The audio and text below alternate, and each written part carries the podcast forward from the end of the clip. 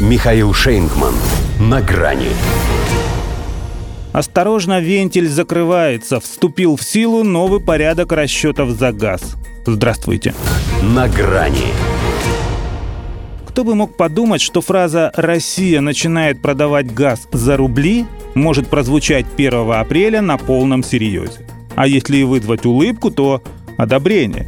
Скажи так кто-то год назад, его бы засмеяли за столь примитивный розыгрыш. Ага, ответили бы ему, ты еще скажи, что все согласились платить. Нет, это по-прежнему звучит злой иронией, но только потому, что пока не все поняли. Шутки кончились. Отказ от оплаты в рублях будем считать неисполнением обязательств со всеми вытекающими отсюда последствиями, то есть действующие контракты будут остановлены. Премьер Словакии Эдуард Хегер, хоть и не знает, как выглядит русский рубль, но будущее без русского газа и вовсе не видит. Поэтому Путина он понял сразу и тут же согласился выполнить его установку.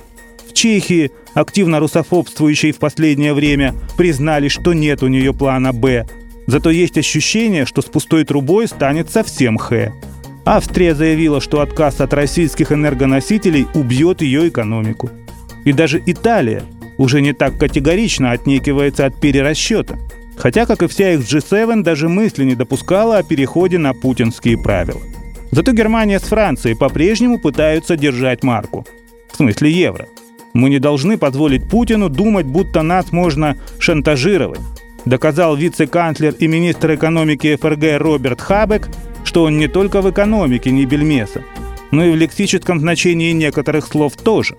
Потому что шантажировать – это когда кто-то требует от вас что-то, обещая за это не делать чего-то.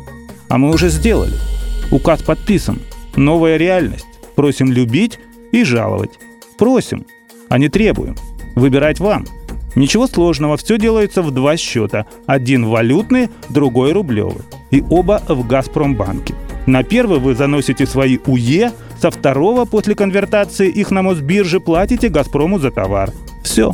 Да, такая схема лишает вас возможности блокировать наши деньги или, как вы это называете, позволяет нам обходить санкции.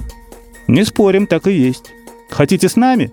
Займите места согласно купленным билетам Банка России. Не хотите, как хотите. Только ценник сберегите, чтобы холодными зимними вечерами, глядя на него, согревать себя воспоминаниями о том, как вам было хорошо при русском газе.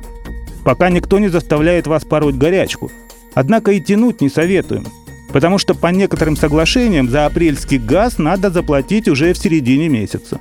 Поэтому мы не должны мы не обязаны, ни за что, никогда, это не по контракту. И оставить бы им эти разговоры на кухне. Но договор есть договор. Вдруг вспомнил глава Минэкономики Франции Бруно Лемер. Есть договор пока не стоит, но мысль в верном направлении. Судя по тому, как у них расставляют приоритеты, предложение на зло врагу продать козу может обрести у них силу закона. И коль не хотят они учить матчасть, придется учить слова – Женеманш пассижур. Ну, это они знают. До свидания. На грани с Михаилом Шейнгманом.